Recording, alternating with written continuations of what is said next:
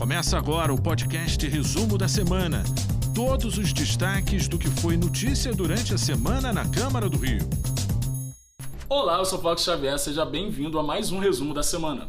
Na segunda-feira, a Comissão Especial da Câmara participou de mais uma audiência pública do novo plano diretor. Os parlamentares foram até a região das Vargens, lá na zona oeste do Rio.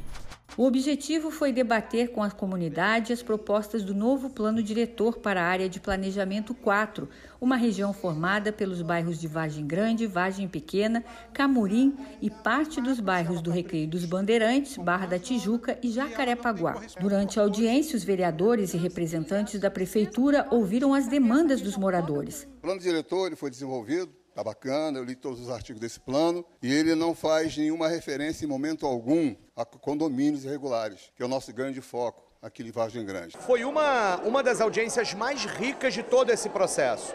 A sociedade civil mobilizada para vir aqui, para cobrar uma série de coisas, numa região que já sofreu com legislações urbanísticas anteriores, que tem muita peculiaridade, muita vulnerabilidade. Nós temos humildade suficiente, sabedoria bastante para entender de que as soluções para essa região, quem tem que estar é quem mora aqui. Nesse plano diretor, a gente pode rever e estabelecer diretrizes e legislação de que, de fato, possa preservar a área e também desenvolver de forma ordenada. Também na segunda-feira aconteceu uma sessão especial. Estudantes ocuparam o plenário da Câmara e viram como é o dia de um vereador. 130 crianças e adolescentes de diferentes escolas municipais assumiram o papel de vereadores mirins e simularam uma sessão plenária especial para discutir e votar projetos de lei elaborados por eles. Meu projeto se chama é, Leitura na Praça. É, eu tive a ideia de criar ele porque eu queria muito ler eu queria incentivar a leitura. É a segunda edição da Solenidade Plenarinho, que acontece em outubro, quando é comemorado o mês das crianças. Participando desse processo e entendendo como funciona a cidadania e democracia desde agora, elas vão ter melhores condições de, no futuro, serem cidadãos que se apropriam desse direito de participação social, de controle social que é tão desejável e tão saudável para a nossa democracia. Na sessão plenária de terça-feira, os vereadores aprovaram sete projetos em segunda discussão. Entre eles, o de autoria do vereador Paulo Pinheiro, que dá o nome de professor Carlos Henrique de Freitas Azevedo a uma unidade da rede municipal de ensino e o que considera de interesse cultural, social e turístico para o município o evento Feira Crespa, de autoria da vereadora Tainá de Paula. É uma luta histórica das empreendedoras aqui da cidade, como é que a gente fortalece a economia solidária, como é que a gente fortalece a economia criativa. Outro projeto aprovado em segunda discussão foi o de autoria do vereador Celso Costa, que prevê um sistema de ecobarreiras nas redes hidrográficas. Curso prepara funcionários da Câmara para a instalação de um novo sistema de segurança. Os agentes responsáveis pela segurança estão passando por uma capacitação para iniciar os trabalhos com o um novo sistema totalmente informatizado. Para acessar o novo sistema, será preciso utilizar login e senha. O objetivo é tornar a segurança da Câmara mais moderna, confiável, ágil e econômica, utilizando recursos tecnológicos como um importante aliado. A gente conseguiu reunir diversas ferramentas utilizadas pela diretoria de segurança num único sistema. E vamos ver quem foi homenageado pelo Parlamento Carioca nesta semana o doutor Alexandre Oliveira Teles, presidente do Sindicato dos Médicos do Rio de Janeiro, recebeu a medalha Pedro Ernesto.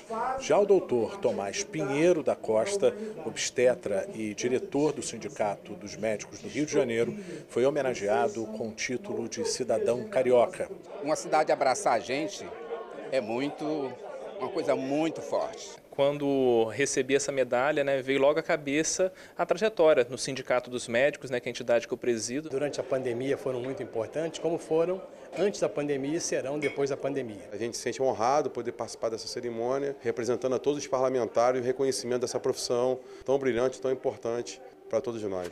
A entrega de moções e da medalha Chiquinha Gonzaga, Tenente Coronel Sarita Viana dos Santos, foi uma iniciativa do vereador Chagas Bola. Atualmente, ela exerce a função de presidente da Comissão de Análise de Recursos Administrativos Disciplinares da Corregedoria Geral da PEMERGE. Nós temos feito um trabalho com apoio das autoridades é, e, e já conseguimos diversas reintegrações, e aí que a gente pode traduzir na, em reparações de, de injustiças que foram anteriormente praticadas. Temos aí diversos policiais que de alguma forma atuam nas ocorrências na cidade do Rio de Janeiro, então levando segurança para o cidadão, então temos que valorizar os policiais. Na quarta-feira, o plenário recebeu a última reunião da comissão especial do novo plano diretor.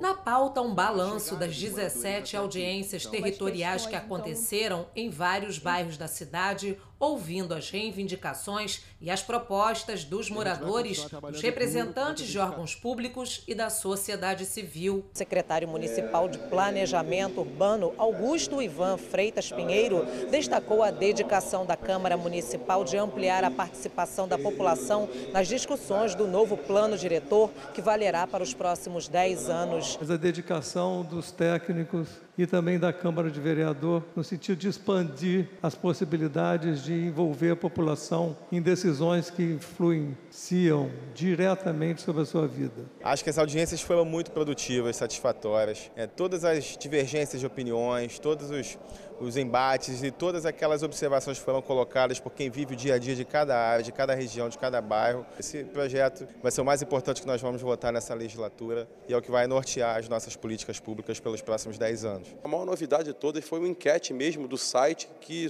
é, recebeu diversas propostas, podem gerar emendas é, que possa modificar o projeto, poder qualificar o projeto na interação com a população, trazendo de fato a realidade que a população vive no seu bairro e que vai integrar a cidade como um todo. Terminadas as audiências públicas, o projeto do Executivo entra na fase de recebimento de emendas para em seguida ser analisado e votado em plenário.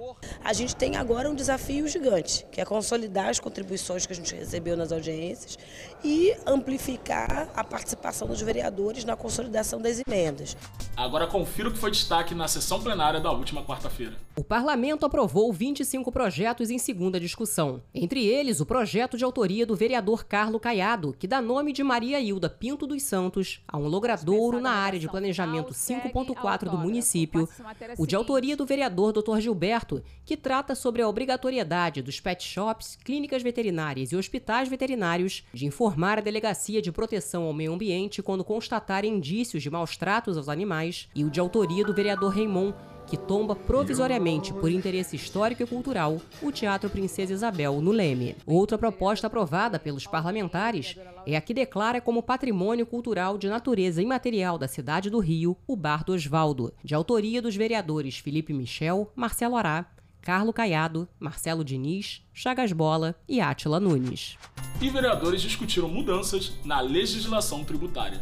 O primeiro projeto discutido na reunião pretende conferir benefícios fiscais para os prestadores de serviços de franquia estabelecidos no município por meio da redução de encargos e multas referentes a créditos do imposto sobre serviços de qualquer natureza e da diminuição da alíquota de 5 para 2%. O outro altera o Código Tributário do município, que é de 1984, e cria o programa ISS Neutro. Basicamente, a gente conseguir atrair, pensando no amanhã, pensando nos desafios climáticos que a gente tem, a gente atrair um mercado financeiro que está negociando hoje ativos financeiros, instrumentos financeiros que a gente chamou de crédito de carbono, das empresas limpas que estão vendendo esse crédito hoje para as empresas grandes poluidoras. Então a gente quer que esse mercado esteja inserido no Rio de Janeiro. Que possam vir mais empresas e a gente seja competitivo a nível nacional, principalmente com a nossa competição com o São Paulo na questão econômica. E esse foi o resumo da semana. Até a próxima. Você ouviu o podcast Resumo da Semana.